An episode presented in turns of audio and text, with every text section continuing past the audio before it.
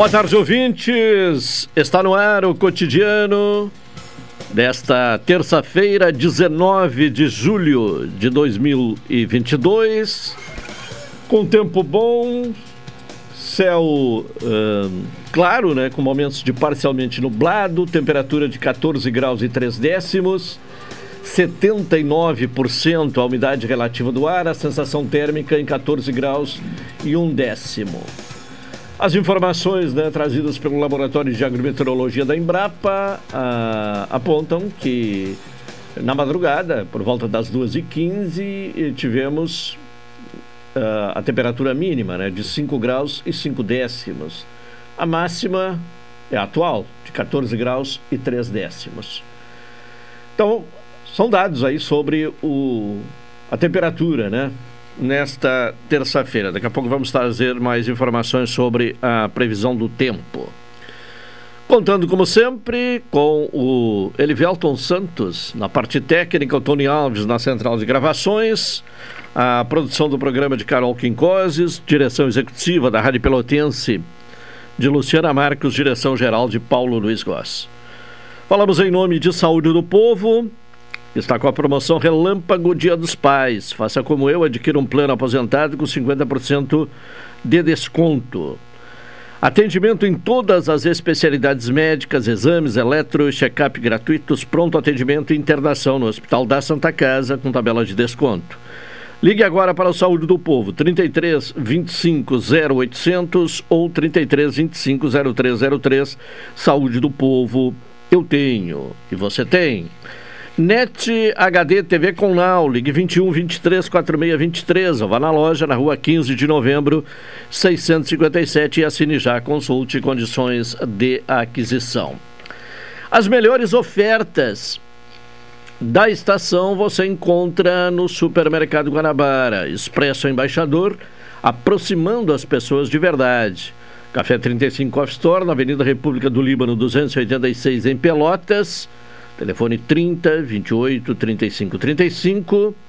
Doutora Maria Gorete Zago, médica do trabalho, consultório na rua Marechal Deodoro, número 800, sala 401, telefones para contato 32 25 55 54, 30 25 20 50 e 981 14 100. Sicredi, gente que coopera, cresce. O ouvinte pode participar aqui do cotidiano, como da programação da Pelotense, com mensagem para o WhatsApp da Rádio Pelotense, que é o 9843 11 620. Informações do tempo, boletim meteorológico do Centro de Pesquisas e Previsões Meteorológicas da Universidade Federal de Pelotas. Informações nesta terça com Eliton Figueiredo. Uma massa de ar seco e frio sobre parte do Rio Grande do Sul deixará a maior parte do estado com predomínio de sol. Apenas a região norte terá períodos com pancadas de chuva e trovoadas, devido à situação de uma instabilidade atmosférica. A temperatura mínima observada em Pelotas hoje foi de 4,1 graus às 8 horas e umidade relativa máxima de 100% a 1 hora. Também foi observada a formação de geada e nevoeiro. E a previsão para Pelotas região hoje é de céu claro com períodos de parcialmente nublado com ventos de sudeste a nordeste, fracos a moderados. Temperatura máxima prevista para hoje é de 15 graus. E a previsão para quarta-feira é de céu parcialmente nublado, passando nublado, com pancadas de chuva a partir da noite. Os ventos estarão de nordeste a norte, fracos a moderados, e a temperatura mínima será de 8 graus e a máxima de 19. E a previsão para quinta-feira é de céu nublado, com pancadas de chuva e trovadas, com ventos de norte a sudoeste, fracos a moderados e com rajadas. Temperatura mínima prevista para quinta-feira é de 15 graus e a máxima de 23. Esta previsão foi elaborada pelo meteorologista Hélio Tremede Figueiredo, do Centro de Pesquisa Meteorológica da Universidade Federal de Pelotas. Tá bem, Elton Figueiredo com informações do tempo, né? Não, não deu para segurar ali uma semana sem chuva, né? Amanhã já teremos chuva e na quinta vai persistir este mês de julho chuvoso no Rio Grande do Sul. Uma hora 39 minutos. Vamos agora com a Carol Quincoses, trazendo informações do trânsito nesta terça-feira. Alô, Carol, boa tarde. Boa tarde. No dia de hoje ocorreram três acidentes no trânsito, todos com apenas danos materiais. O primeiro aconteceu na Praça do Colono, o segundo na Avenida República do Líbano com a Avenida Dom Joaquim e por último houve uma ocorrência na Rua Tiradentes com a Rua Álvaro Chaves. Também hoje não há desvios nem bloqueios, mas uma rotatória foi instalada na Rua Giuseppe Garibaldi com a Rua Gomes Carneiro.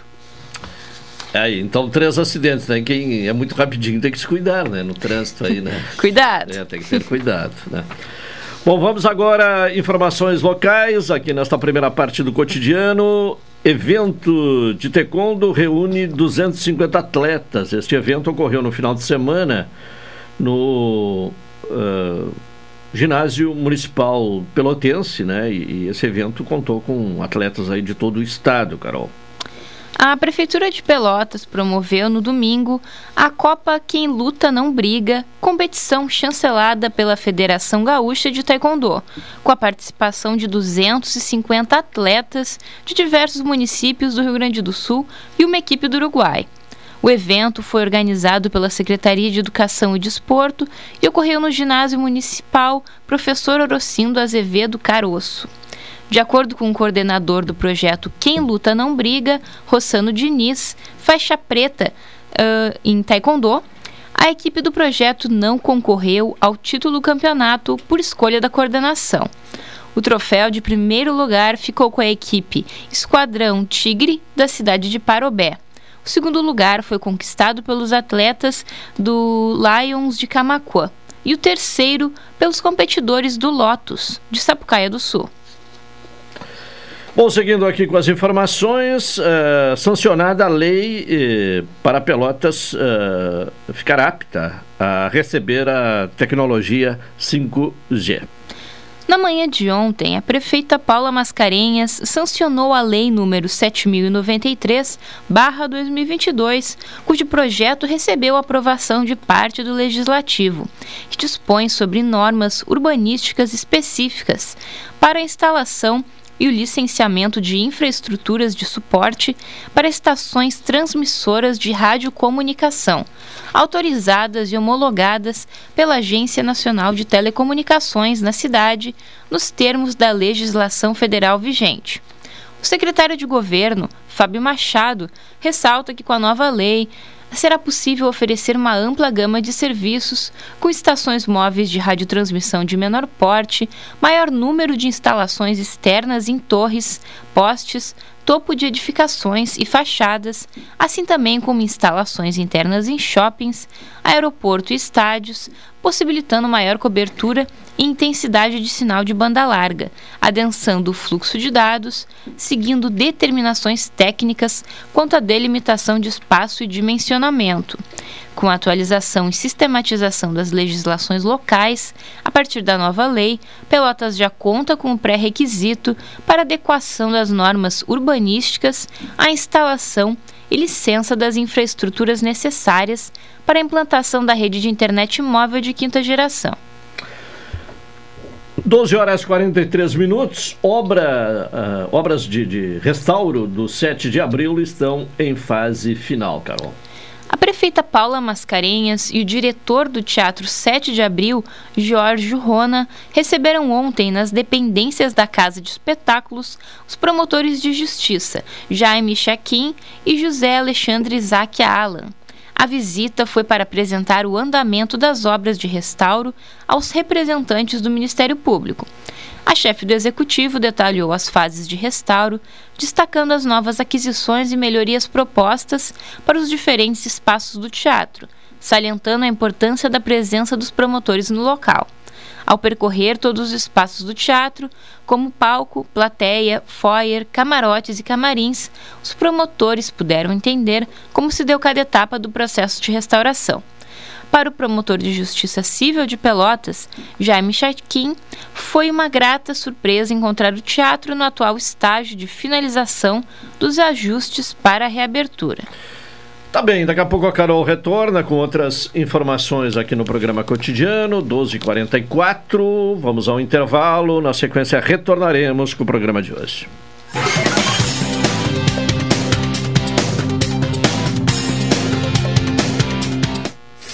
Esta é a ZYK 270, Rádio Pelotense, 620 kHz. Música, esporte e notícia. Rádio Pelotense, 10 kW, a mais antiga emissora gaúcha. A Rádio Show da Metade Sul. Acompanhe de segunda a sexta, direto de Brasília, Cidadania e Sociedade. Uma abordagem dos principais assuntos do dia, no comentário de Hilton Lousada, às 12h50, no programa Cotidiano. Promoção Invista e Ganhe Sicredi Interestados. Invista na sua cooperativa e concorra a 280 mil reais em prêmios. São oito poupanças de 10 mil reais e duas poupanças de 100 mil reais até o final da promoção.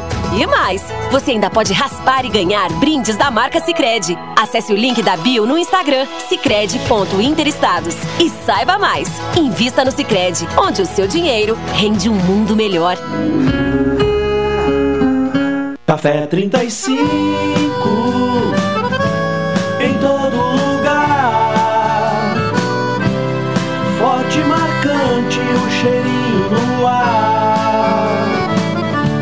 Café 35 em todo lugar. Forte marcante como a história do Rio Grande.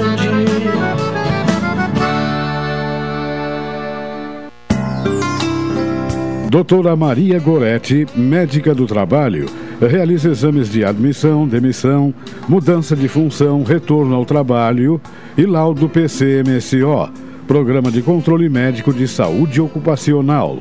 Atendimento nas empresas e no consultório médico, Rua Marechal Deodoro 800, Sala 401, Fone 3225 5554 e 981 14 1000.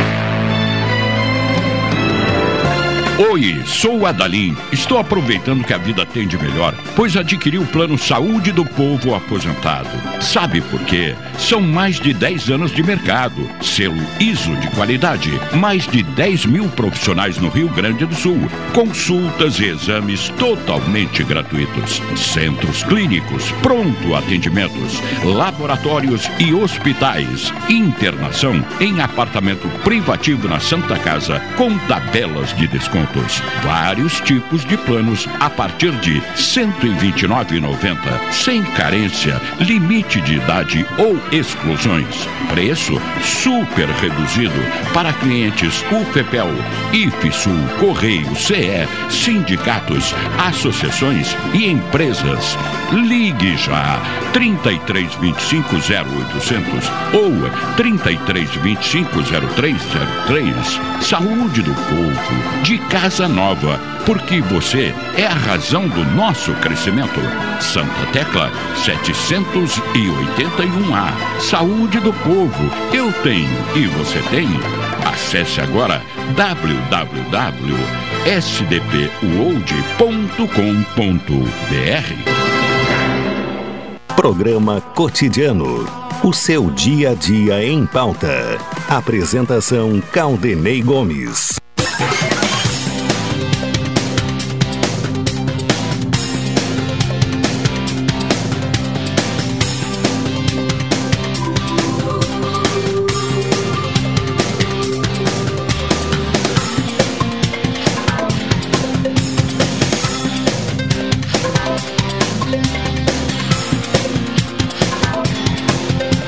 12 horas 48 minutos, estamos de volta com o programa cotidiano. As melhores ofertas da estação você encontra no Supermercado Guanabara. Expresso Embaixador, aproximando as pessoas de verdade. E Café 35 Coffee Store, na Avenida República do Líbano, 286 em Pelotas. Telefone 30 28 35 35. Bom, vamos uh, voltar aqui com a Carol, enquanto o Elivelto ali providencia o contato com o Wilton Lozada para trazer o seu comentário aqui no cotidiano de hoje. Eleitores com deficiência ou mobilidade reduzida podem transferir local de votação para a eleição deste ano, Carol. Desde ontem, os eleitores com deficiência ou mobilidade reduzida já podem pedir à Justiça Eleitoral transferência para votar em outra sessão ou local de votação da sua circunscrição sem barreiras arquitetônicas. Os pedidos podem ser feitos até 18 de agosto. O mesmo prazo serve para o eleitor que for acometido de algum impedimento físico momentâneo que dificulte seu acesso à urna eletrônica. O requerimento deve ser feito em qualquer cartório eleitoral e o eleitor deve levar um documento oficial com foto. Um curador, apoiador ou procurador, acompanhado de autodeclaração ou documentação comprobatória da deficiência ou dificuldade de locomoção, também pode fazer a solicitação. Além disso, o eleitor que souber de antemão que não estará no seu domicílio eleitoral no primeiro ou segundo turno da eleição, poderá solicitar habilitação para voltar em trânsito nas capitais ou nos municípios com mais de 100 mil eleitores. Para fazer a solicitação, é necessário comparecer em qualquer cartório eleitoral ou central de atendimento ao eleitor, apresentando documento oficial com foto. Atento então no, no, nos prazos, né? Até o dia 18 de agosto, para votar. Né? Quem tem alguma dificuldade de mobilidade ou deficiência, para votar onde não haja dificuldade de acesso e também para aquele eleitor que eh, pretenda eh, fazer o voto em trânsito. Então, até o dia 18 de agosto. Vamos ao comentário de Hilton Lozada? Direto de Brasília, Cidadania e Sociedade. Uma abordagem dos principais assuntos do dia no comentário de Hilton Lousada. Hilton Lousada, boa tarde. Boa tarde, Caldenei. Boa tarde, ouvintes da Pelotense. Bom, nesta terça-feira, quais são os assuntos em pauta, em destaque aí em Brasília? Bem, Caldenei, um assunto em destaque hoje em Brasília é a criação de uma comissão especial com o objetivo de discutir e definir propostas sobre o imposto sobre circulação de mercadorias e serviços, o ICMS, incidente sobre os combustíveis. A comissão, cuja criação foi determinada pelo ministro do Supremo Tribunal Federal, Gilmar Mendes, tem por objetivo buscar soluções para o impasse que existe hoje entre a União e os estados acerca da cobrança do imposto. A comissão terá sua primeira reunião no dia 2 de agosto e previsão para encerramento dos trabalhos no início de novembro. Então é uma questão importante justamente nesse período em que há uma ausência de coordenação federativa no país. Outro assunto que repercute em Brasília é a operacionalização da proposta de emenda constitucional dos auxílios. Uma das medidas constantes da PEC permite ao governo federal o pagamento de benefícios sociais em ano eleitoral o governo corre contra o tempo, pois se há medidas sobre as quais não restam dúvidas e que permitem a quase imediata implementação, outras encontram dificuldades de ordem prática. Uma das medidas sobre as quais não restam dúvidas é a que implementa a modificação do valor do Auxílio Brasil dos atuais 400 reais para 600 reais. A presidente da Caixa Econômica Federal, Daniela Marques, já disse desde o início de sua gestão que seria bastante simples implementar essa medida, pois se trata de um benefício já existente e que necessitaria apenas de ajustes. Em sentido contrário, algumas medidas encontram dificuldades reais, e dentre elas podemos citar o auxílio a ser pago aos caminhoneiros. A falta de um cadastro e registros consistentes que permitam aos técnicos do governo cruzar informações e prover a regularidade cadastral dos eventuais beneficiários do auxílio a ser pago aos caminhoneiros é um problema a ser resolvido. As reivindicações dos caminhoneiros são antigas e anteriores ao governo Michel Temer. O país mudou de lá para cá e a economia se modificou e a base de dados também se modificou, pois vários caminhoneiros deixaram a profissão e outros tantos entraram na profissão. Essa é, sem dúvida, uma questão de ordem prática que precisará de atenção. O valor a ser pago aos taxistas, que foram incluídos na proposta de emenda constitucional, ainda não tem um valor definido. Em tese, a questão cadastral dos taxistas é bem mais fácil de ser resolvida, pois se trata de uma categoria que tem registros bastante próprios e que opera, em sua maioria, no âmbito municipal. restariam ainda o Vale Gás e o programa Alimenta Brasil. Enfim, essas são as preocupações de diversos setores do governo durante a semana e que ocuparão a Advocacia Geral da União, o Ministério da Cidadania, a Caixa Econômica Federal e o Ministério da Economia. Outro assunto que repercute em Brasília, e nem poderia ser diferente, foi a reunião promovida ontem pelo presidente da República com aproximadamente 70 embaixadores estrangeiros que servem em Brasília. Mais uma vez, Bolsonaro repetiu o que vem dizendo há tempos.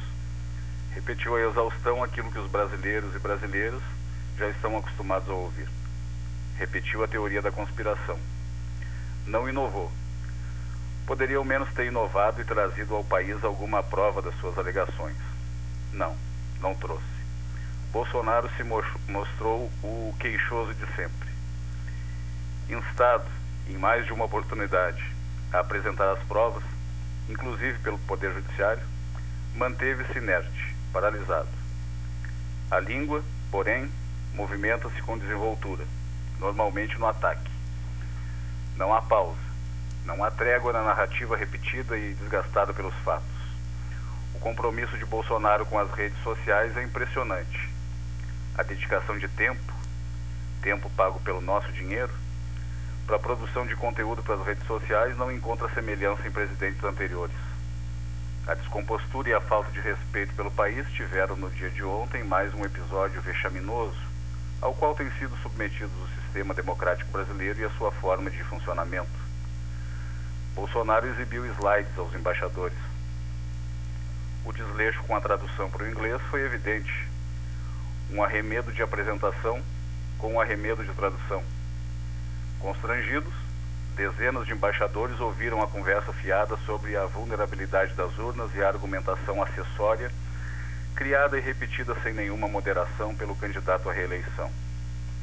Encerrada a reunião, na qual a perplexidade dos representantes estrangeiros competia com os olhares incrédulos e os sorrisos amarelos e contidos, os embaixadores retornaram às suas embaixadas e neste momento provavelmente já relataram aos respectivos ministérios das relações exteriores de seus países aquilo que presenciaram. O universo político de Brasília imediatamente se manifestou e se manifestou contrariamente a Bolsonaro. Alegou a realização de campanha antecipada com o uso de recursos e instalações públicas. Alguns embaixadores já estão passando suas impressões, e dentre elas a de que Bolsonaro já faz o discurso do derrotado poderá não aceitar o resultado das urnas. O ex-ministro da Educação de Bolsonaro, Abraham Weintraub, disse ainda ontem que Bolsonaro ensaiou o discurso da derrota. A fala de ontem foi considerada uma resposta à fala do presidente do Tribunal Superior Eleitoral, alguns dias atrás, na cidade de Washington, quando disse que consequências mais graves do que aquelas protagonizadas pelos apoiadores do candidato derrotado à presidência dos Estados Unidos, Donald Trump, e que resultaram em cinco mortes, poderiam acontecer aqui no Brasil. Ontem tivemos, portanto, mais um episódio de negacionismo eleitoral. Este país que já se acostumou, se familiarizou e naturalizou negacionismo e naturalizou em outros domínios do conhecimento e também da vida prática. Então, é isso. Para além disso, ouvintes da Rádio Pelotense, o que mais haveria para ser dito? Na minha opinião, a impossibilidade de Bolsonaro fazer alianças político-eleitorais se evidenciou faz tempo. Candidatos do Progressistas, do Republicanos, do PSDB, só para ficar nesses partidos, mas há em outros também, apoiarão Lula. A base de Bolsonaro está fortemente ancorada nos bolsonaristas, que são uma espécie que pode ser bem delimitada e que opera um conjunto de noções ideológicas muito próprias e com as quais o Centrão, a base profissional política do governo, não se identifica. Ao conjunto de inquéritos que estão em andamento e que certamente trarão muita dor de cabeça ao presidente, serão anexadas as informações apresentadas por Bolsonaro no dia de ontem aos embaixadores. Chegaremos à eleição com um país sobressaltado, com um presidente alvo de inquéritos e com muita disposição para continuar com sua versão sobre o processo eleitoral e sobre a urna eletrônica. Apesar do desnecessário espetáculo internacional protagonizado pelo presidente da República no dia de ontem, o Tribunal Superior Eleitoral respondeu, didaticamente e mais uma vez, a cada uma das 20 alegações sem provas apresentadas aos embaixadores. Caldenei. Tá certo, Wilton Lozada. Mais uma vez, muito obrigado e até amanhã. Até amanhã, boa tarde, boa tarde aos ouvintes da Pelotense.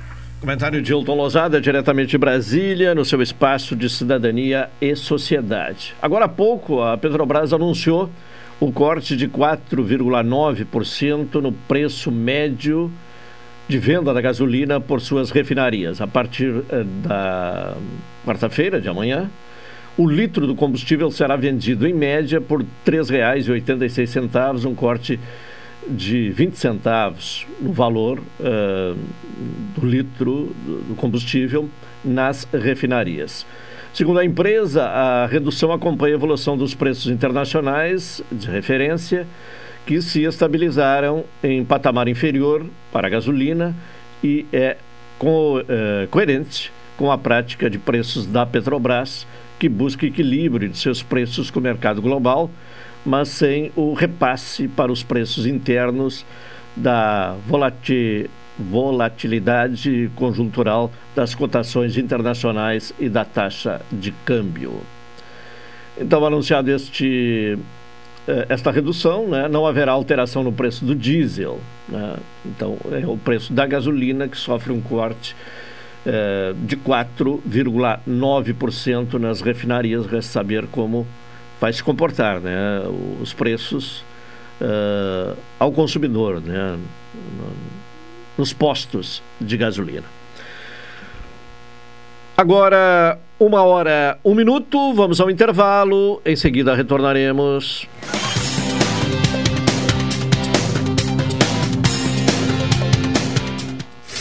Esta é a ZYK 270, Rádio Pelotense. 620 kHz. Música, esporte e notícia. Rádio Pelotense, 10 kW. A mais antiga emissora gaúcha. A Rádio Show da Metade Sul.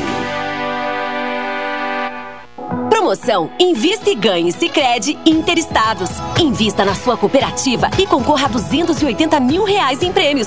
São oito poupanças de 10 mil reais e duas poupanças de 100 mil reais até o final da promoção.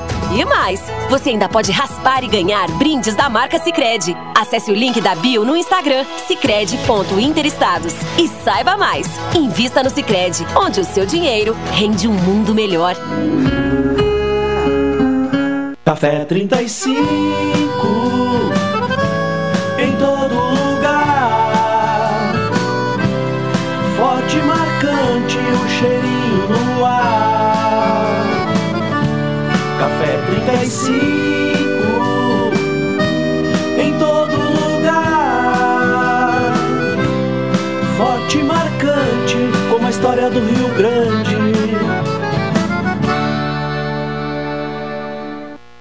Expresso Embaixador. Novos horários de ônibus para Pelotas, Rio Grande, Porto Alegre e Piratini. Informações no Instagram, arroba Expresso Embaixador ou no site www.expressoembaixador.com.br. Durante a pandemia, o serviço de bordo cortesia está suspenso para a segurança dos passageiros. O transporte de pessoas com necessidades especiais com passe livre valerá na modalidade direto. Os horários estão sujeitos a alterações e o tempo de duração de viagem está sujeito às condições da estrada. Expresso Embaixador. O futuro é hoje. Oi, sou o Adalim. Estou aproveitando que a vida tem de melhor, pois adquiri o plano Saúde do Povo Aposentado. Sabe por quê? São mais de 10 anos de mercado, selo ISO de qualidade, mais de 10 mil profissionais no Rio Grande do Sul, consultas e exames totalmente gratuitos, centros clínicos, pronto atendimentos, laboratórios e hospitais, internação em apartamento privativo na Santa Casa com tabelas de desconto Vários tipos de planos a partir de R$ 129,90. Sem carência, limite de idade ou exclusões. Preço super reduzido para clientes UFEPEL, IFSUL, Correio, CE, sindicatos, associações e empresas. Ligue já 3325 0800 ou 3325 0303. Saúde do povo, de casa nova, porque você é a razão do nosso crescimento.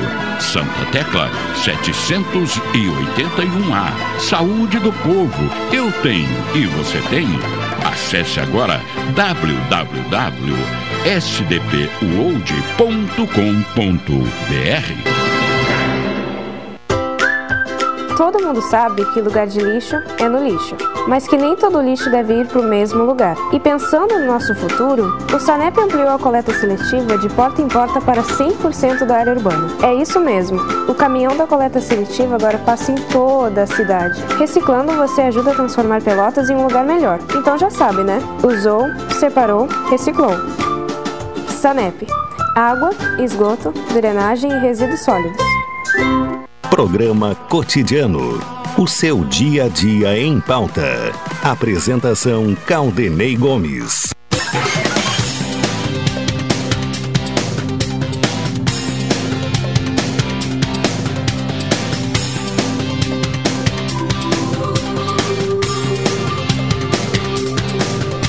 Uma hora seis minutos, programa cotidiano aqui na Pelotense.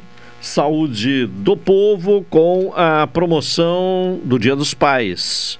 Amor de pai é um amor que protege, que guia e dá forças. Plano aposentado Dia dos Pais, Saúde do Povo com 50% off. Ligue agora para o Saúde do Povo para fazer o seu plano. Telefones 33 25 0800 e 33 25 0303. Saúde do povo, eu tenho e você tem. Doutora Maria Gorete Zago, médica do trabalho, consultório na rua Marechal Deodoro, número 800, sala 401, telefones para contato 32 25 55 54, 30 25 20 50 e 981 14 10 00. Cicred, onde o seu dinheiro rende um mundo melhor. A Faculdade eh, de Tecnologia do SENAC está com nova direção. Assumiu né, no começo deste mês, 1 de julho, Tiago Radman como o gestor da Faculdade SENAC. Ele está presente conosco e acompanhado de Vinícius Machado, que é responsável pelo setor de vendas e comunicação eh, do SENAC. Tiago, boa tarde, obrigado pela presença.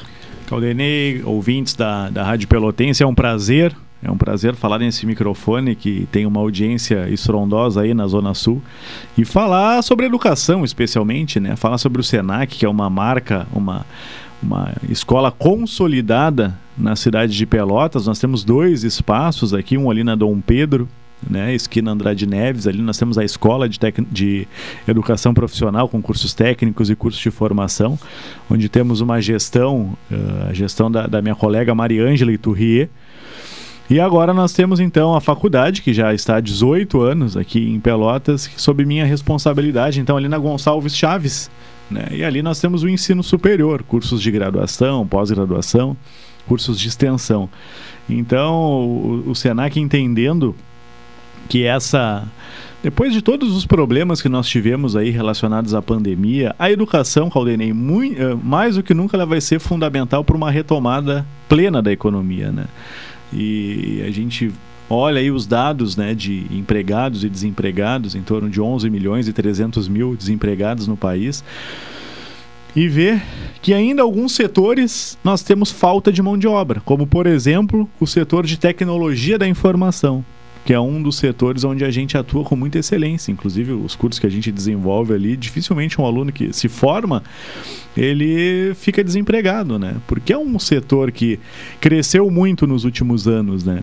Então, pensando nisso, o Senac está uh, dando um investimento ainda maior de visibilidade, tanto na sua faculdade de tecnologia, com uma gestão agora, então, exclusiva, né? E a gente está uh, uh, trabalhando para consolidar essa que é hoje uma faculdade num centro universitário, poder ampliar cada vez mais a, a, o portfólio de cursos, né? E não esquecendo, evidentemente, da educação profissional, que é outro espaço físico que nós temos ali, com, como eu já disse, cursos de formação inicial e continuada, cursos rápidos, né? E os cursos técnicos. Então é um prazer vir aqui conversar com vocês e, e, e anunciar aí para a comunidade que mais do que nunca o Senac é parceiro da cidade de Pelotas e da região para essa retomada, para esse desenvolvimento. Quero cumprimentar também uh, ao Vinícius Machado, né, que é responsável então pelo setor de vendas e comunicação. Vinícius, boa tarde. Boa tarde, boa tarde para todos que estão nos escutando aí. Novamente agradecemos o espaço, né, para falar aí um pouco sobre educação e dar as boas-vindas ao novo diretor que surge aí com propostas muito interessantes, né, alinhadas à qualidade na educação a nível superior. E, e é importante colocar aqui também que o Senac ele tem dois momentos de ingressos aí para os alunos que estão procurando, procurando graduação, pós-graduação, um sendo no início do ano, né, ali por março, e outro agora que vai acontecer em agosto. E quais são a, a, as formas de acesso?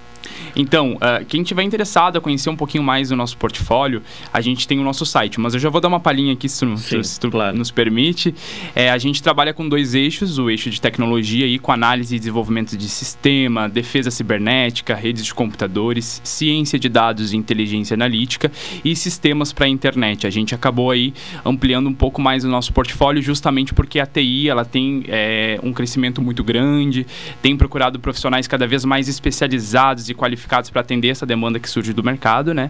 E depois a gente tem um eixo também que está em crescimento, que é o da gestão, aí com recursos humanos, processos gerenciais, marketing e gestão comercial também. Aí fica o convite para o pessoal acessar. A gente tem o nosso Instagram e, também. E o processo de seleção se dá de que forma? Vestibular. Vestibular. Isso. É que na realidade o nosso vestibular hoje ele é bem mais prático, tá?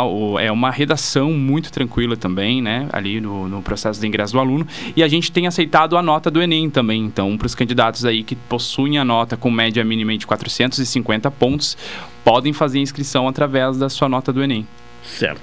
Bom, e quais são os planos de Tiago Radman, que está assumindo a gestão da faculdade Senac? Olha, Caldenei, nós temos, como eu disse, uma história de 18 anos já no ensino superior em Pelotas. E diga-se diga de passagem, só temos nós temos hoje 42 escolas no Senac do Rio Grande do Sul. 42 que abrangem as 497 municípios. Nós só temos duas faculdades.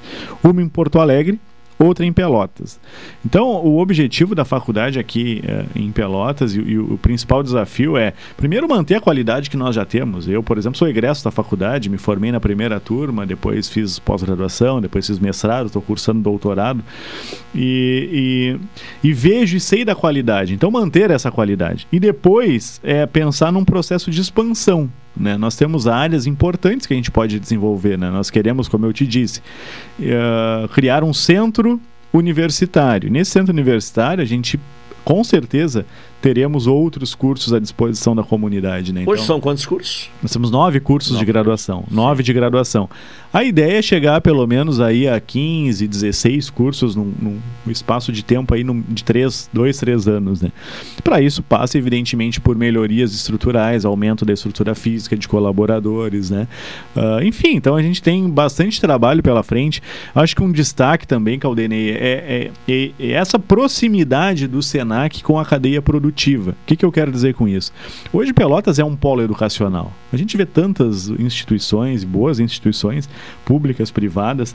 Nós vemos um movimento forte pela inovação, movimento da própria eh, liderados por várias várias frentes, um deles um parque tecnológico, por exemplo, que nós estamos lá dentro, inclusive com uma incubadora, o Senac tem a, a, a sua o seu espaço lá e, e, e, se apropria cada vez mais desse, desses ambientes, né? Então está próximo ao que a cadeia produtiva necessita, né? Então eu disse agora há pouco, área de tecnologia da informação, qualquer empreendimento, qualquer pequena empresa, média, grande empresa, que busca um crescimento, um desenvolvimento, ela passa pela área de tecnologia da informação e passa também por profissionais qualificados nesse segmento.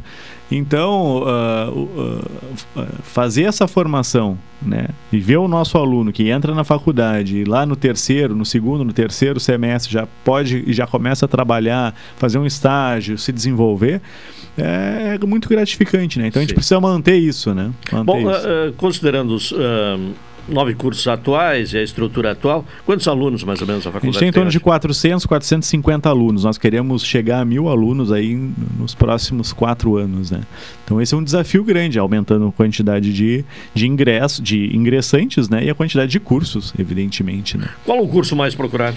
Análise e desenvolvimento de sistema. Só nesse curso a gente deve ter aí 200, 200 e poucos alunos, né? Então é o curso mais procurado porque é a área que está mais aquecida, né? Junto com a área da saúde, que a gente ainda não oferece, vai oferecer, mas a área de, de tecnologia da informação, quem eh, trabalha com isso hoje realmente tem uma boas oportunidades no mercado. Se tivesse que dar uma dica assim de uma área em que há oferta de vaga seria essa, a tecnologia Ah, não, da informação. Não tenha dúvida, não tenha dúvida. A gente dá essa dica. Quem está lá hoje nos escutando e, e procurando, não sabe o que fazer, né? E acontece isso De muito. quanto tempo é o curso? Três anos, Três três anos. anos. A juventude, e a gente já passou por isso, né? Muitas vezes não sabe para que, que rumo tomar, né? Essa é uma boa possibilidade. Claro que tem que gostar, tem que se achar na área, não é qualquer pessoa, né? Porque precisa de, um, de, de uma série de requisitos ali. Mas eu acho que a, a dica fica em procurar o Senac, né? Que a gente também tem esse, esse trabalho ali com a área de, de atendimento ao aluno, a área de vendas, para poder orientar. Bom, eu, eu vou colocando as questões aqui, Vinícius. Fica à vontade também, se tiver alguma ah, questão ah, a ser eh, ponderada sobre o- os temas ah, abordados. Em relação a- a- ao perfil dos alunos, ah, existe algum estudo, alguma ah, e como se definiria esse perfil, eh, perfil dos alunos da, da faculdade de Senac? Olha, a gente, claro, tem o, o perfil do- dos egressos alunos, a grande maioria são. Tem uma, uma faixa etária ali dos, dos 18 anos até os 35 anos, né? E a gente vê uma, uma paridade muito grande ali, embora o volume de pessoas do sexo masculino seja um pouco maior ainda, principalmente pelas áreas que a gente atua, a área de tecnologia ainda tem essa, esse, ah, essa predisposição, né? Embora a gente veja o universo feminino crescendo bastante também nessa área de tecnologia, né?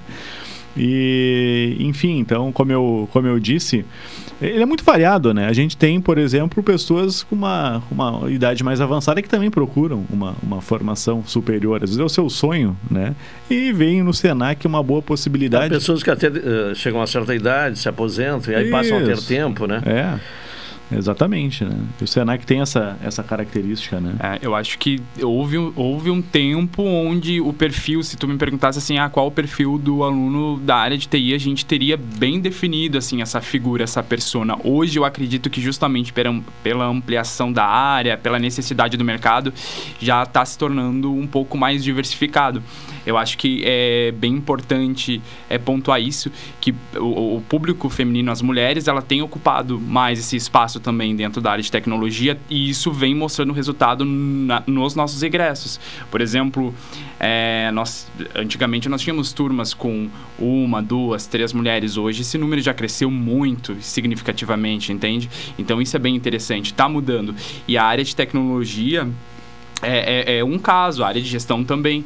É como o, o Thiago pontuou aí, né? A gente hoje tem uma diversidade maior dentro da, da, da faculdade. Bom, são cursos à distância e também presencial. De que forma, até agora, nesta retomada pós-pandemia, eh, está essa questão aí da, da realização da- das aulas? Nós ah, priorizamos a educação presencial. Então, nós temos, evidentemente, uma, uma cursos à distância, inclusive um portfólio maior do que esse, vinculados ao Senac São Paulo, né, que é o nosso parceiro.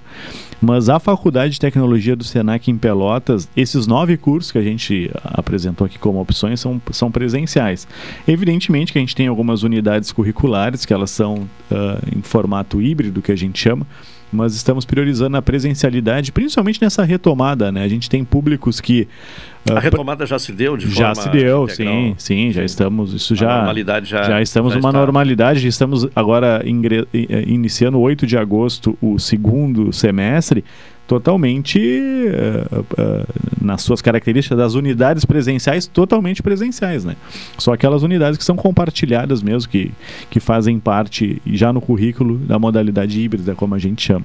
Você falou eh, que há um, um projeto para avançar na área da saúde. Por exemplo, o que é que está sendo pretendido aí na área da saúde? Nós já, nós já fizemos alguns estudos, tá? E a gente está com um processo no Ministério da Educação, como eu falei, da criação do centro universitário, que deve sair nos próximos meses. Isso uh, favorece, porque diferente, na verdade nós temos três níveis né, de, uma instituição de ensino superior, que pode ser uma faculdade, que nós, nós somos hoje, um centro universitário, que é o que nós queremos ser, ou uma universidade. Qual a diferença? Pois é. é. Em, em, síntese, até para o nosso ouvinte, o nosso ouvinte poder compreender, a, a diferença é que uma faculdade tem um grau de autonomia, um centro universitário um outro grau de autonomia e responsabilidades e uma universidade um, um pouco maior. Né? Então significa que, por exemplo, que hoje, enquanto faculdade, nós não temos a, a, liberdade de criação dos nossos, dos nossos novos cursos né? sem o aval do Ministério da Educação. Né?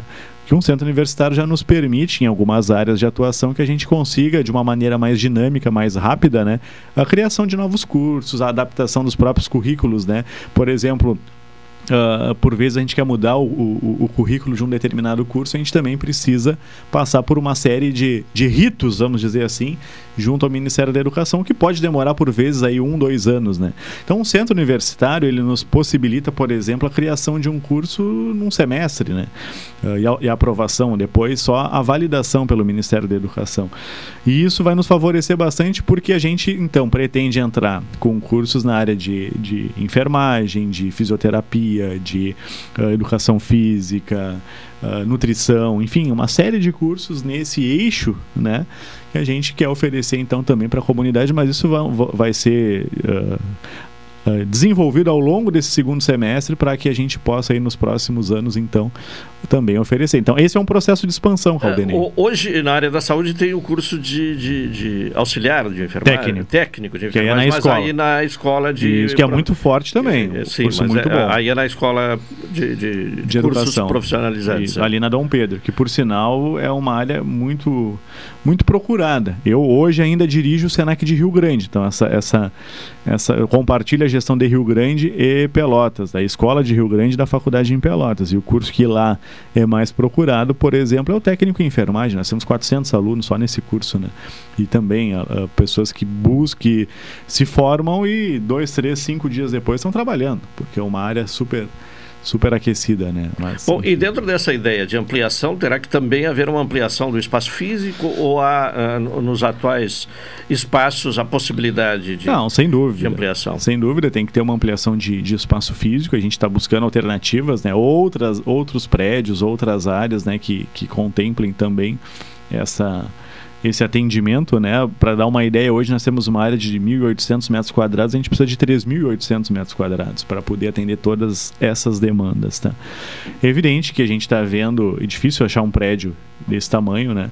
A gente está vendo a possibilidade de ter do, do, dois espaços, inclusive um para a escola de gestão e, e, e TI outro para a escola de saúde. A gente está tá avaliando uh, possibilidades. E, e, e, a gente tem um segundo semestre para fazer isso, né? Para entrar o ano que vem com com mais uh, uh, respostas, vamos dizer assim, para a comunidade. Bom, uh, você está assumindo agora a, a, gestão da Faculdade de Tecnologia, mas conhece bem né, a estrutura do SENAC, porque eh, participou de, de, vários processos dentro do Senac, né? É, na verdade eu eu tô há quase 20 anos na instituição, né? Então eu participei inclusive do ato de criação dessa faculdade há 18 anos atrás, né? Participei do primeiro PDI que a gente chama, o Plano de Desenvolvimento Institucional, que de 2004 a 2009 eu estava aqui ainda. Depois eu fui a Bagé, fiquei nove anos na na, uh, na, na, cidade de Bagé, né? e depois agora nos últimos cinco anos em Rio Grande, né? também trabalhando ali na Noiva do Mar e, e fazendo um trabalho uh, de expansão também do Senac ali naquela cidade. Né? E agora, então, Pelotas, conheço uh, muitas cidades, sou pelotense, natural daqui, né? e conheço bem a terrinha, eu acho que isso vai facilitar inclusive esse processo de adaptação né? e de, e de retomada de algumas coisas, né? Que por sinal a gente tava, tá, está muito bem representado aqui, o trabalho que, que era feito na faculdade é um bom trabalho, né? Isso diga-se de passagem, a gente tem uma boa, uma boa base, né? E agora a gente vai evoluir, vai melhorar naqueles pontos que sejam Uh, possíveis. Né? A, a, faculdade Senac trabalha só com graduação ou tem temos pós-graduação. Pós Temos pós-graduação. Vou deixar para o Vinícius comentar os Isso. cursos de pós-graduação, mas a gente tem, tem uma, uma, inclusive inscrições abertas para algumas turmas, né, Vinícius? Agora, já para o mês de agosto, a gente já está iniciando novas turmas de pós-graduação. E acho bem interessante uma característica muito particular ali do, do SENAC, que não, não se fica ali só na, na graduação, como se amplia para pós, é essa questão prática, teórico-prática, né? Então, o, o nosso aluno da pós-graduação, tanto especialização quanto MBA, ele, ele, ele é recebido ali com conteúdos práticos, simulativos, que trazem bem as, os processos da carreira que ele está escolhendo aí se especializar, né? Então nós temos aí gestão de negócios para iniciar em agosto, nós temos um curso bem completo também na área financeira que se chama Controladoria, Perícia e Auditoria Econômico-Financeira, pega toda a parte de auditoria ali, tributária, direitos, bem interessante. Nós temos um novo curso também que tem dado bastante retorno para os alunos, que é o MBA em Liderança, Inovação e Gestão de Equipes, tá? E aí um dos meus favoritos, digamos aí de, de passagem, que é o gerenciamento de projetos também. E que empresa não precisa de um gerente de projetos, né? Que tem uma visão sistêmica aí, que tem uma visão do todo é bem interessante também. Tudo isso aberto agora para o segundo semestre do ano e aí ano que vem a gente tem novas projeções, né, novas possibilidades na área do marketing, enfim, na, na própria área de tecnologia. Mas nesse segundo semestre, agora iniciando em agosto, são essas quatro opções. Para além da pós-graduação e da graduação, nós temos ainda alguns cursos de extensão e, inclusive, ali nós temos uma escola de idiomas também, com um curso de inglês disponível. Nós temos uma nova turma iniciando em setembro, agora, né? É, e tá aí para atender todos os níveis, né? Não somente ali para quem está iniciando, mas para quem deseja aí é, ter maior, uma maior propriedade, confiança na hora de falar em inglês, né? A gente tem essa possibilidade ali na faculdade também. Certo. Bom, até uma questão que chegou aqui, é, ela, mas eu acho que aí creio que seja na escola, né? É, o curso de, de locutor, é a questão.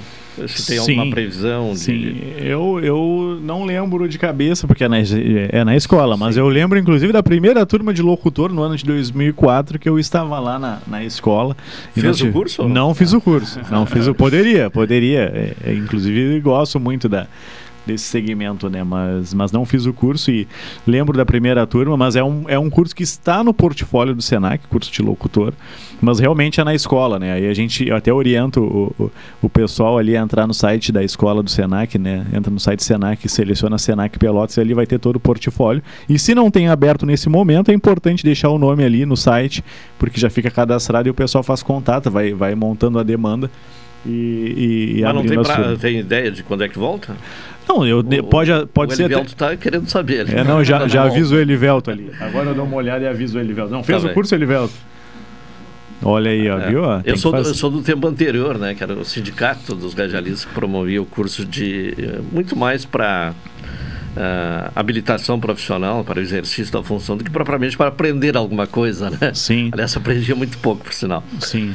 Uh, já é diferente desses cursos, né? Que Sim. tem uma, uma questão né, de, de, formação, né? Isso, exatamente. É, é. Inclusive, é, a gente, a primeira turma foi, eu lembro, foi em parceria com o sindicato, que ele queria deixar de, de, de organizar, de organizar é. e passou por Senac, o Senac passou a organizar. E a gente fez muitas turmas, né? Tá certo, então.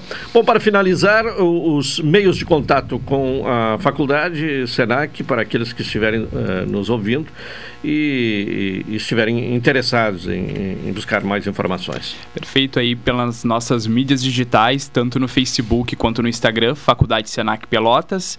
O nosso site também vale a pena conferir ali, se digitar Faculdade Senac Pelotas, é, procurar especificamente pelo polo, vão ver todas as opções de curso, ou se não pelo telefone aí 32256918 para falar diretamente aí com os nossos consultores e com o pessoal lá da faculdade. Tá certo. Ou vai na Gonçalves Chaves, né, é, que é melhor, vai ali vai lá na faculdade. Já, já conhece a estrutura. Conhece a né? estrutura. Já tem um é contato é presencial. Tá certo.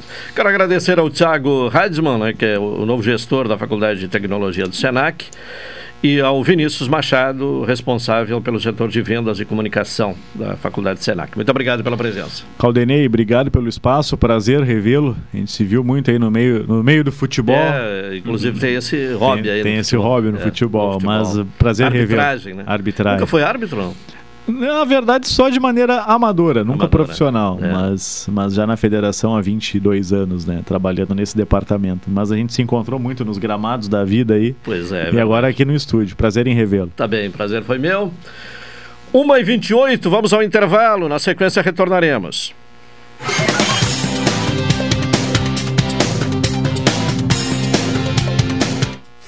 Esta é a ZYK 270, Rádio Pelotense, 620 kHz. Música, esporte e notícia. Rádio Pelotense, 10 kW, a mais antiga emissora gaúcha.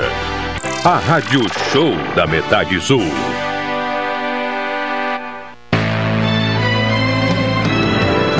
Oi, sou o Adalim. Estou aproveitando que a vida tem de melhor, pois adquiri o plano Saúde do Povo Aposentado. Sabe por quê? São mais de 10 anos de mercado, selo ISO de qualidade, mais de 10 mil profissionais no Rio Grande do Sul, consultas e exames totalmente gratuitos, centros clínicos, pronto atendimentos, laboratórios e hospitais, internação em apartamento privativo na Santa Casa com tabelas de desconto Vários tipos de planos a partir de R$ 129,90, sem carência, limite de idade ou exclusões. Preço super reduzido para clientes UFEPEL, IFSUL, Correio, CE, sindicatos, associações e empresas. Ligue já 3325 0800 ou 3325 0303. Saúde do povo, de casa nova, porque você é a razão do nosso crescimento. Santa Tecla 781A. Saúde do povo, eu tenho e você tem. Acesse agora www.sdpuold.com.br. Segurança no trânsito. A faixa de pedestre existe para evitar acidentes, garantir a proteção de quem atravessa e ainda manter o trânsito organizado. Muitas vantagens em algo tão simples. Respeite as regras do trânsito, proteja a sua vida e a de todos nós. Uma parceria Rádio Senado. Apoio Rádio Pelotense 620 AM. Todo mundo ouve.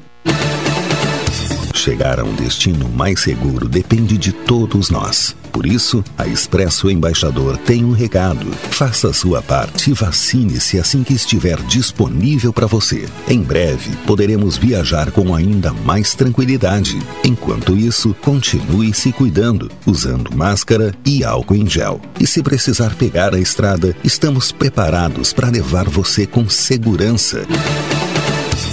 Expresso Embaixador, aproximando as pessoas de verdade. Café 35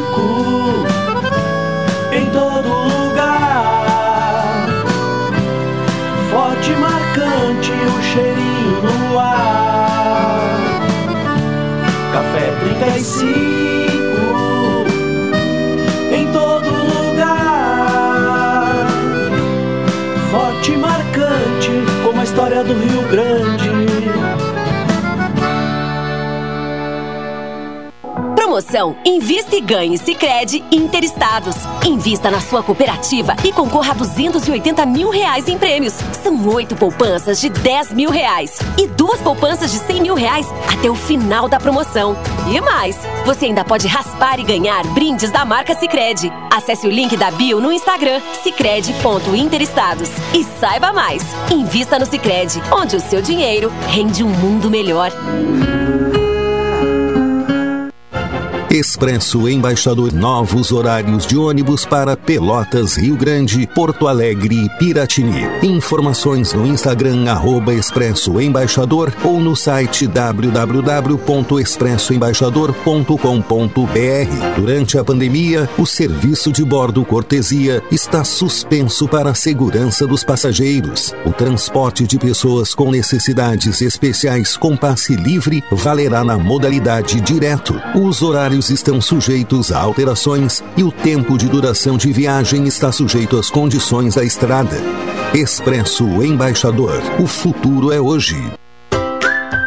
Todo mundo sabe que lugar de lixo é no lixo, mas que nem todo lixo deve ir para o mesmo lugar. E pensando no nosso futuro, o Sanep ampliou a coleta seletiva de porta em porta para 100% da área urbana. É isso mesmo, o caminhão da coleta seletiva agora passa em toda a cidade. Reciclando, você ajuda a transformar Pelotas em um lugar melhor. Então já sabe, né? Usou, separou, reciclou.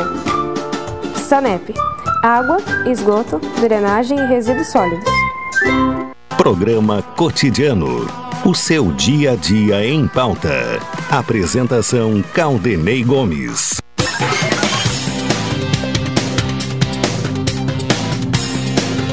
Uma, uma hora e 34 minutos, seu programa cotidiano. As melhores ofertas da estação você encontra no Supermercado Guanabara.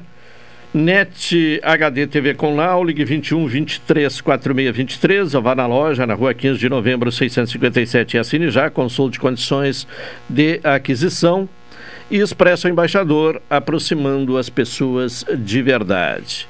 Foi encaminhado à Câmara, pela Prefeitura, o projeto que visa autorizar a criação uh, da Lotopel, né? uma espécie de loteria para uh, auxiliar no, no financiamento do setor de saúde. Contato com o secretário municipal de governo para falar sobre o tema, secretário Fábio Machado. Secretário, boa tarde. Boa tarde, Caldenei. Boa tarde para ti e para todos os ouvintes. É um prazer novamente falar contigo. Prazer é nosso contar com a sua presença aqui no programa cotidiano. E nos fale sobre esta ideia da, da, da proposta de criação uh, da Lotopel. Olha, Claudinei, durante, durante, me permita fazer um, um breve histórico. Durante claro. muito tempo foi, foi questionado a possibilidade de loterias em nível estadual e em nível municipal uh, tinha um, um, entendimento que era predominante no, no, Supremo Tribunal Federal, no STF, de que não, não era possível. Aí, em, em 2020, por meio de, de duas ações, são, uh, são chamadas de arguição de descumprimento de preceito fundamental, uh, com a relatoria do, do ministro Gilmar Mendes, uh, o Supremo Tribunal acabou mudando de, de posicionamento, permitindo que, que os estados uh, e municípios uh, fizessem essas, as, as suas loterias. Quem faz o regramento, claro que é a União Federal, mas o município e o estado poderia ter sua, sua própria loteria. Inclusive, o ministro Gilmar Mendes cita textualmente a questão dos municípios. E essa, essa questão aí começou, a, iniciou uh, de forma ainda um pouco tímida, alguns municípios, inclusive Porto Alegre, já aprovaram suas leis e Pelotas está tá caminhando nesse, nesse sentido aí. E como seria a, a operação desse sistema de loteria? De que forma Olha, é, é, é, é pensada essa questão? assim, o que, que acontece? Por enquanto, a lei é meramente autorizativa, tá? Então a gente ainda está tá uh, pensando em como vai fazer essa modelagem. Tá? Uh, algum, mas algumas coisas nós temos nós temos certo. Por exemplo, o serviço ele é um serviço público municipal e ele vai ser uh, operacionalizado por uma empresa. Essa empresa vai ser escolhida mediante uma licitação pública em que seja dado igualdade de condições para todos e que seja vai ser contratada uma empresa que tem expertise na área, uma empresa séria, uma empresa que possa trabalhar com o setor público. E outra questão que se tem ainda certo é que, por determinação da prefeita, os valores arrecadados pela Lotopel vão ser direcionados para custeio na, na área de saúde, da administração pública. O que, que eu quero dizer com isso? Esses valores vão ser eh, direcionados para impactar na ponta, para melhorar o serviço para a população, para possibilitar um maior número de atendimentos. Então, algumas questões, embora a gente não tenha tudo finalizado, algumas questões ali nós já temos como certas. São, são essas aí que te passei. É, é, essas questões práticas, assim como premiação, né, é, períodos de sorteio, isso aí vai ser definido posteriormente, então. Perfeitamente, perfeitamente. Por enquanto ainda, ainda não sabemos. Nós, nós primeiro precisamos ali ter a aprovação da lei autorizativa para depois estudar as modelagens, como é que vai ser feito, qual a periodicidade, quais os percentuais vão ser é, encaminhados para premiação, mas uma coisa já tem certo, um, um percentual do relevante ali dentro da, da, possibilidade de lei vai ser encaminhado para a área, da, área da saúde. Né? Há uma projeção assim do que poderá ser é, arrecadado pelo município com essa lotopel? Hum, não, Claudinei, nós não, não temos ainda projeção de arrecadação ainda não. Nós, ah, num segundo momento, aí a gente vai, depois de aprovada a lei de criada a modelagem, porque assim, ó, a arrecadação ela depende de qual a modelagem, como, como vai ser feita. A modelagem é como vai ser feita, quais produtos vão ser disponibilizados, que periodicidade. Então, dependendo disso aí é que a gente vai trabalhar num segundo momento, que é uma, uma, uma expectativa, um prognóstico de qual vai ser a arrecadação. Já uma, uma movimentação por parte de hospitais, né, especialmente os hospitais filantrópicos, no sentido de se habilitarem a esses recursos. Uh, inclusive alguns vereadores também liderando esse debate. Uh, no seu entender, é cedo demais para tratar desta questão? Sim, é o que eu tenho dito, né, Claudinei? Porque a gente não, nós não temos ainda uma, um prognóstico de quando vai, quanto vai ser arrecadado, do valor, né? Nós, nós não temos mais detalhes ainda, porque é uma. Primeiro eu preciso ter a lei aprovada, o, o legislativo aprovar a lei para depois nós trabalharmos na modelagem. Então, o que que acontece? Mesmo, mesmo nós entendemos, entendendo cedo demais, já nós já fizemos algumas reuniões na, na Câmara ali, eu sei que os vereadores já ouviram os, os, a gestão dos hospitais filantrópicos. Nós tivemos a oportunidade de conversar, nós que digo ali, a Secretaria de Governo e a Secretaria de Saúde, com os vereadores. Eu creio que numa próxima etapa uh, os vereadores ouvirão o, o, Conselho Municipal de Saúde, então tá, estão ouvindo todos todos os atores dessa área da saúde para se buscar uma, uma fazer uma discussão mais profícua, o mais uh, mais abrangente possível, porque na verdade o interesse de todos ali é salvaguardar as pessoas que estão na ponta, que estão uh, necessitando de, de atendimento de saúde, e a gente sabe o quanto é carente, quanto é carente de recursos ali, de, de envio de recursos por parte do governo federal nessa área. Inclusive agora, no momento que há uma retração, né, uma redução uh, da receita dos municípios e do estado, né? Ah, sem dúvida, Claudinei, sem dúvida. Isso aí tu, tu, é muito bem apanhado por ti, porque tu vê uh, as recentes uh, modificações constitucionais que, que, ocorreram, por exemplo, tiraram uma, uma, fatia muito grande de retorno de ICMS para o município, algumas, uh, algumas PECs que foram, que foram aprovadas ali vai, vai demandar uma, um dispêndio muito grande de valores por parte da União Federal, o que vai impactar diretamente nos municípios. E ainda que se sabe, tramita na Câmara o chamado IVA, né? o, o, IVA é o Imposto de Valor Agregado, o que pretende juntar o, o ISS uh, com o ICMS, um imposto estadual, o que novamente impactaria nas contas públicas municipais, porque determina, determinaria uma diminuição de valor. Então toda essa, toda essa, essa contingência, todo esse contexto sempre determina diminuição de valores para os municípios, que é o órgão efetivamente demandado por serviços, né? serviço público está tudo aqui, então cada vez o repasse é menor. E se depende mais de criatividade, de enxugar a máquina pública, então é bastante, é bastante complicado. A Lototel pode vir a ser mais uma fonte de receita para, não de receita a mais, mas para suprir o que nos é retirado. Sim, amenizar pelo menos um pouco desta retirada né, de receita. Exatamente, é. exatamente. Inclusive, a prefeita anunciou há poucos dias né, um contingenciamento de receita, né? O que, que isso pode representar em termos de serviços públicos ou ainda não? É, na verdade, Claudinei, o que, que acontece? Nossa, a prefeita ela tem todo um, um, planejamento estratégico, né? Esse, esse contingenciamento, essa diminuição que foi, foi feita mediante decreto, é justamente para isso, para tentar o máximo possível evitar que os serviços públicos sejam impactados, porque cada vez menos nós temos menores repasses de receita uh, por parte do Estado e por parte da União. Então, nós tentamos fazer a nossa parte aqui da melhor maneira possível, mas chega um ponto que esse repasse é tão grande que pode efetivamente afetar, afetar serviços públicos. Nós já estamos fazendo o dever de casa antes para tentar o máximo possível evitar que isso aconteça. Secretário de Governo, Fábio Machado, muito obrigado e uma boa tarde.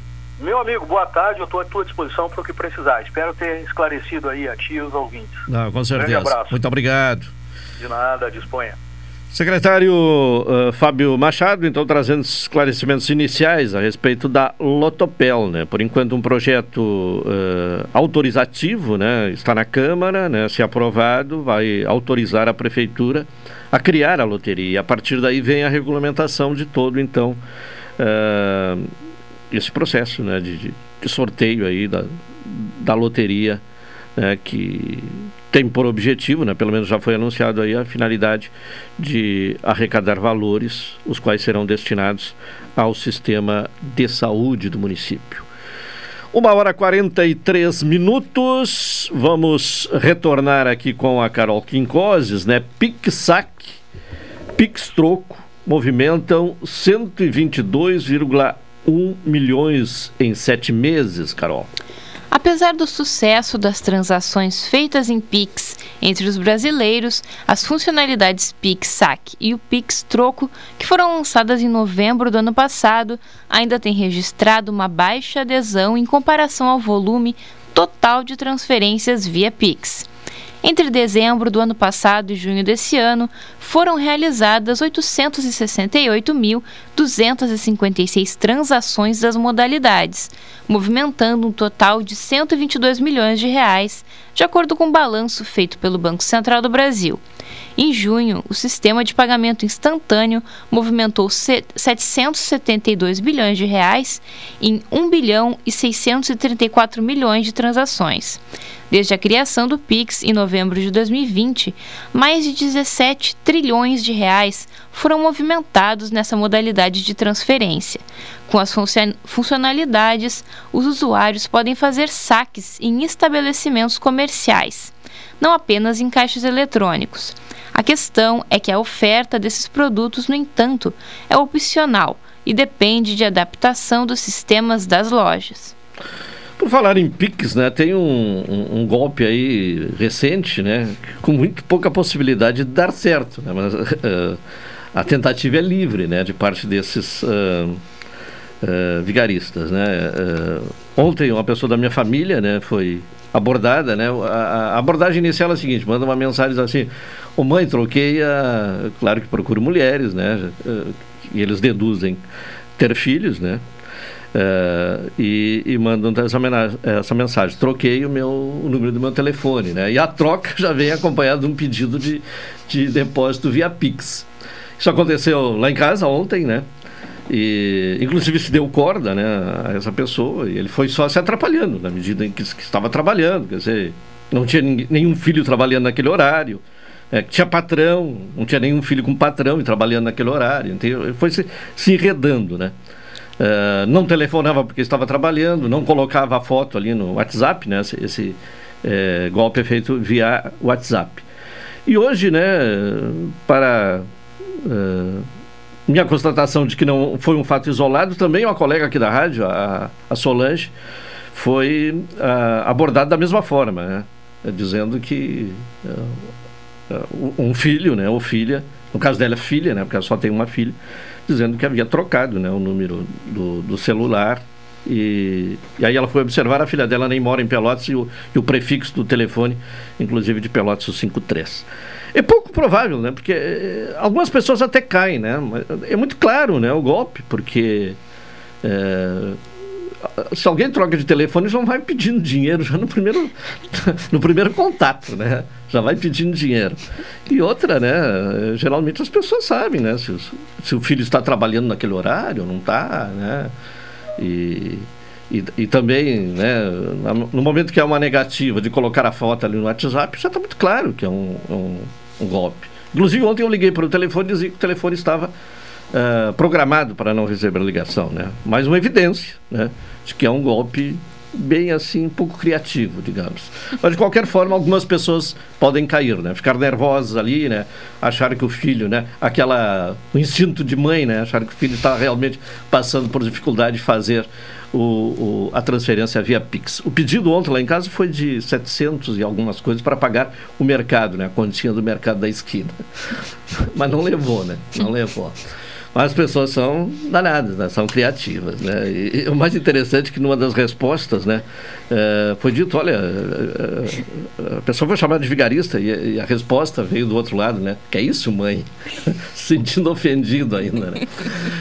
Bom, são uma hora, né? oh, são 13 horas e 48 minutos, vamos ao intervalo, retornaremos na sequência.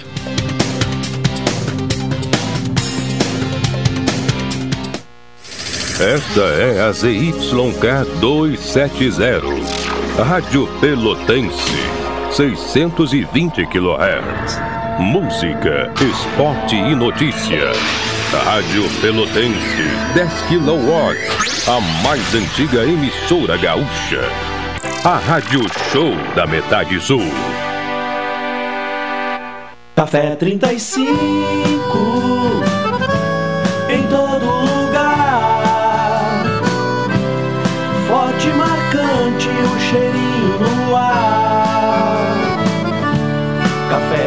Café 35 em todo lugar.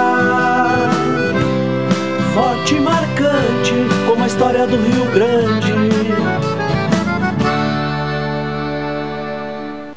Promoção Invista e Ganhe Sicredi Interestados.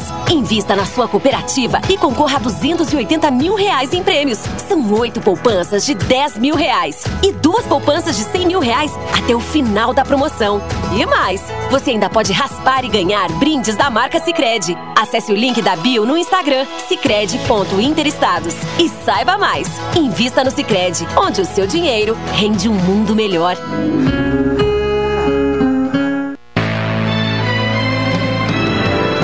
Oi, sou o Adalim. Estou aproveitando que a vida tem de melhor, pois adquiri o plano Saúde do Povo Aposentado. Sabe por quê? São mais de 10 anos de mercado, selo ISO de qualidade, mais de 10 mil profissionais no Rio Grande do Sul, consultas e exames totalmente gratuitos, centros clínicos, pronto atendimentos, laboratórios e hospitais, internação em apartamento privativo na Santa Casa com tabelas de desconto Vários tipos de planos a partir de R$ 129,90, sem carência, limite de idade ou exclusões. Preço super reduzido para clientes UFEPEL, IFSUL, Correio, CE, sindicatos, associações e empresas. Ligue já 3325 0800 ou 3325 0303. Saúde do povo, de casa nova, porque você é a razão do nosso crescimento. Santa Tecla 781A. Saúde do povo, eu tenho e você tem. Acesse agora www.sdpuold.com.br.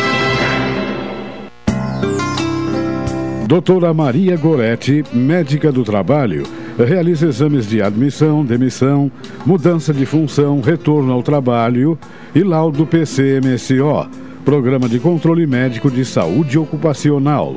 Atendimento nas empresas e no consultório médico Rua Marechal Deodoro 800, Sala 401, Fone 3225 5554 e 981 14 1000. Programa Cotidiano. O seu dia a dia em pauta. Apresentação Caldenei Gomes.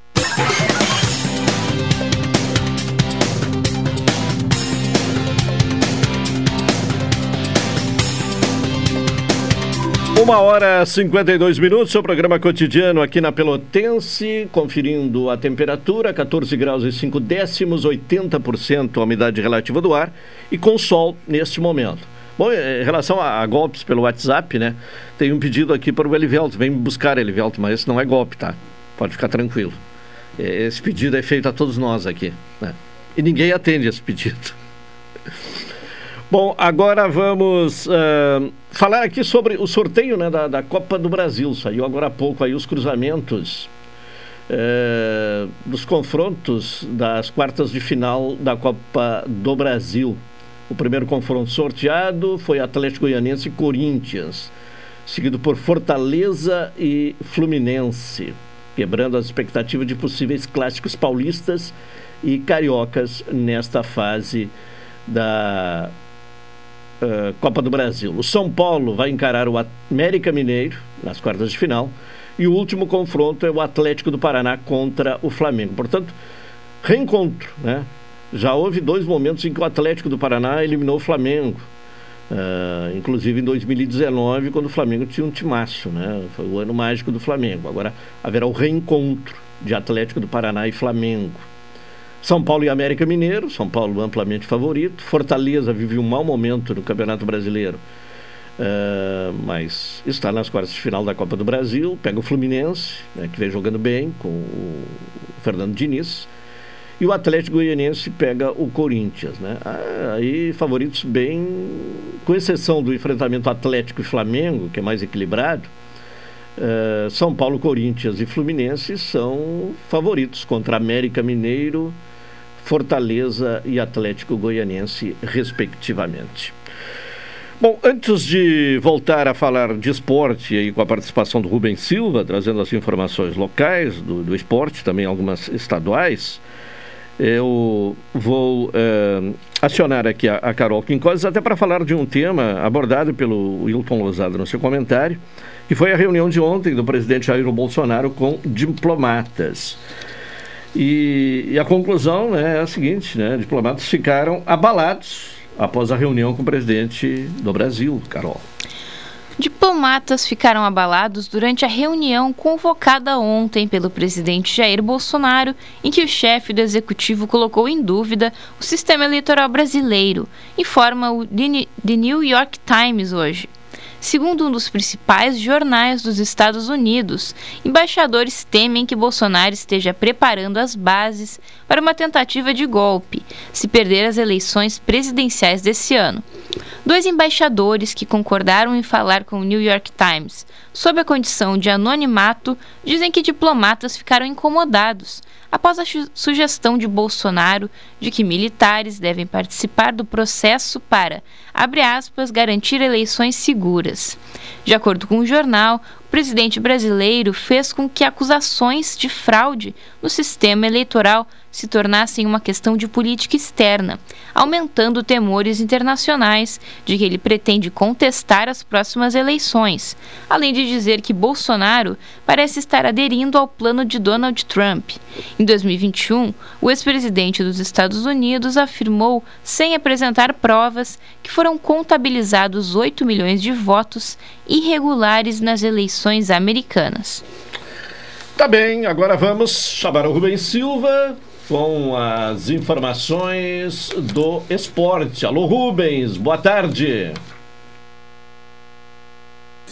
Boa tarde, Calderem Gomes e ouvintes do cotidiano. A vitória por 4 a 1 contra o Atlético Cearense no domingo foi decisiva para manter o Brasil na luta para evitar o rebaixamento à Série D. Porém, fato lamentável ofuscou o brilho da goleada conquistada dentro de campo. Na vitória volta do intervalo, o jogador Zé Carlos do Atlético Cearense relatou para o árbitro que foi vítima de ofensas racistas de um torcedor.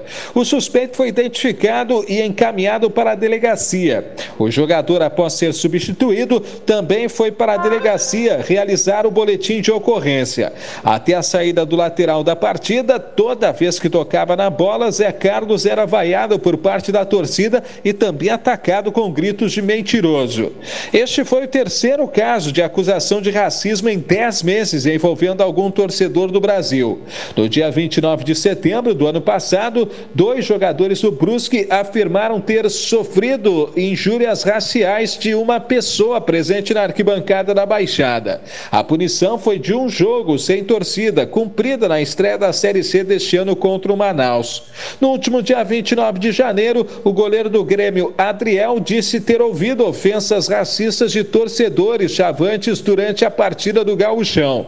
A pena recebida foi de dois jogos que serão cumpridos no estadual de 2023.